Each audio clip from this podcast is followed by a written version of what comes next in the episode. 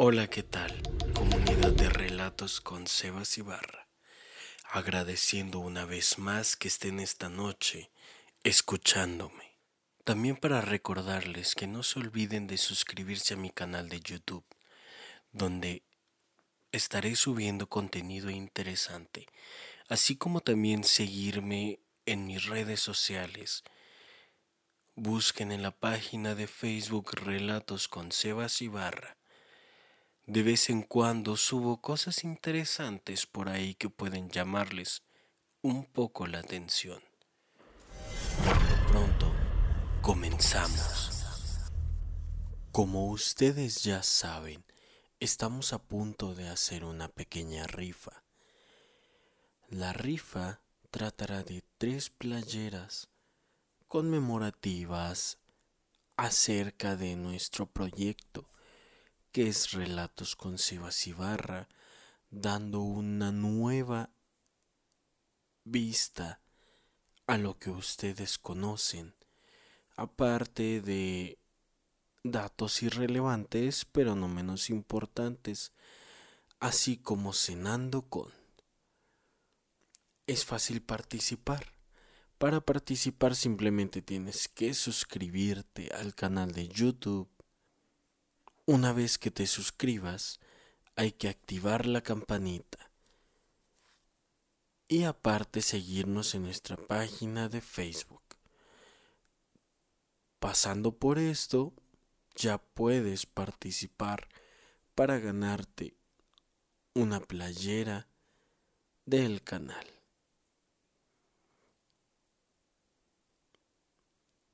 Este es un relato de un suscriptor que no lo manda y dice, hace muchos años, más de 30, me fui a trabajar un tiempo a un pueblo minero del estado de Zacatecas. Me quedé en una casita un poco antigua donde vivieron mis papás y los primeros días que dormí ahí, por las noches escuchaban murmuros de señoras como cuando rezan. Otra noche se escuchaba como cuando barren con escoba gruesa de cortadillo. Otra noche se escuchaba el llanto de un niño y más cosas. Pero una noche que me fui a acostar, después de haber cenado, estaba escuchando música en una estación de la radio. Me puse a leer mientras me daba sueño. Ya de rato apagué la luz del foco, quedando nada más un foquito que le da la luz a un sagrado corazón. Ya después de un buen rato que estuve durmiendo, sentí un peso en mis piernas y me agarraron de los hombros y estrujándome de un lado para otro me hablaron por mi nombre, diciéndome que me despertara que ya se hacía tarde, yo pensando que estaba en mi casa con mi familia y nada, que me va diciendo otra vez que ya me despertara, que me diera prisa, que se hacía tarde. Yo creí que era mi mamá, porque eran las siete de la mañana y no me acordé que realmente yo estaba solo.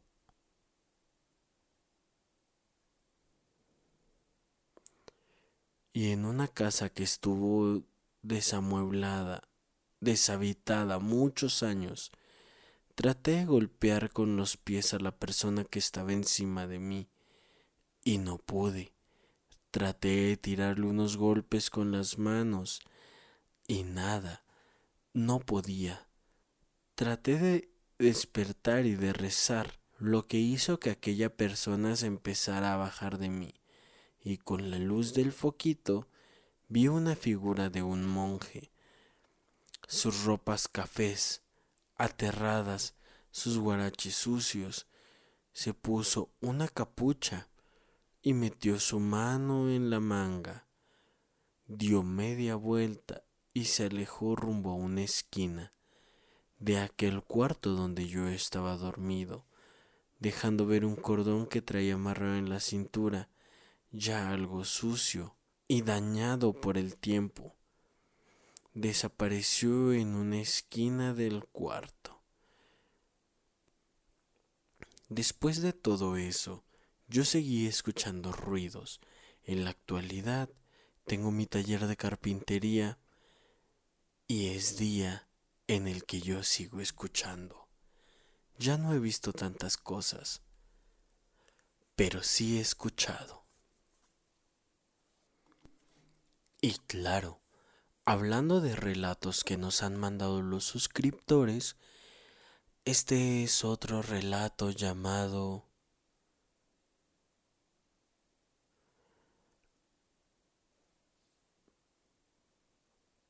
Los perros no hablan.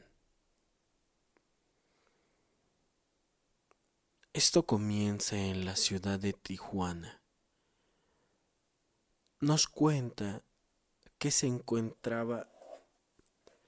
Ella era una mujer, o más bien, era una estudiante de preparatoria que tuvo que emigrar de su ciudad, de su pueblo de origen a esta ciudad para encontrar una mejor oportunidad, tanto en la escuela como en el trabajo. Entonces, pues se metió a una casa, una casa de asistencia, donde pues la trataban muy bien y todo, tenía sus horarios estrictos y todo tenía su amiga. Y era con la que pasaba muchísimo tiempo. Nos comenta que una noche salió, salió tarde de la preparatoria por el hecho de que se quedaron haciendo proyectos pendientes y toda la cosa para llegar ya nada más a descansar y presentar al otro día.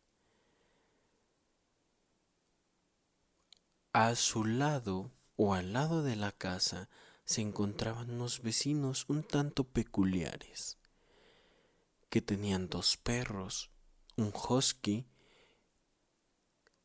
y un golden retriever. Eran personas Mm, que no salían mucho, pero eso sí, siempre tenían muy bien a sus perros. Aparte, tenían dentro de la casa un chihuahua. Los dos perros los tenían fuera, pero el chihuahua debía de ir adentro. Un día en la noche que regresó, escuchó unos murmullos. Estaba cepillándose los dientes y seguía escuchándolo. Se metió a bañar y seguía escuchándolo. Lo que hizo fue asomarse, pero no vio nada. Ella dijo que lo más posible es que era el estrés que le estaba causando ese proyecto.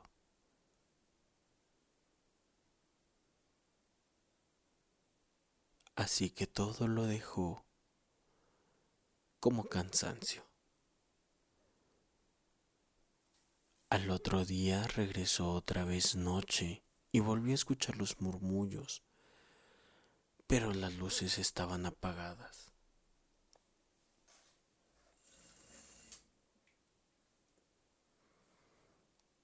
Las luces de los vecinos se encontraban apagadas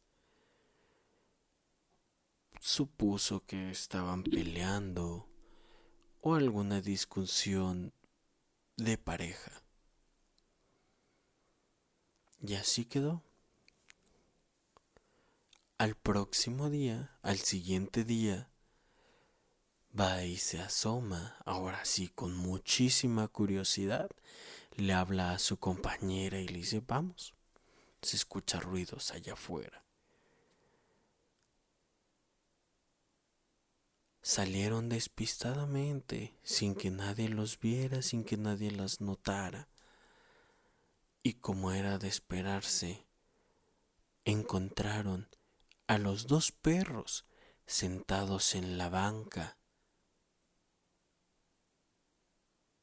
platicando, hablando como una persona, así como lo que estás escuchando ahorita.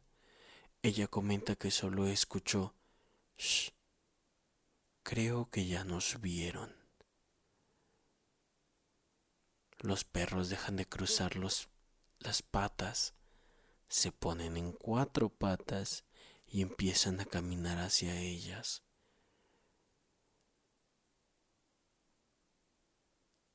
En ese momento, ella cierra absolutamente con llave todo, pone candado, la señora se empieza a precipitar y le dice qué pasó. Ella no sabe cómo explicarle que vio a los dos perros de los vecinos sentados, platicando, con las patas cruzadas. Tuvo que salir de ahí.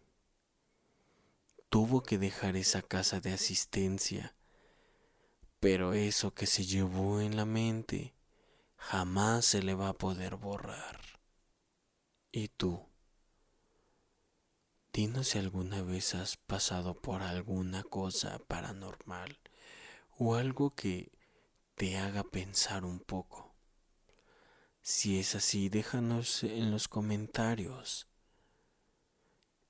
y con gusto podremos hablarlo. O puedes mandarlo por Facebook. Ahí los esperamos. Que tengan una buena noche.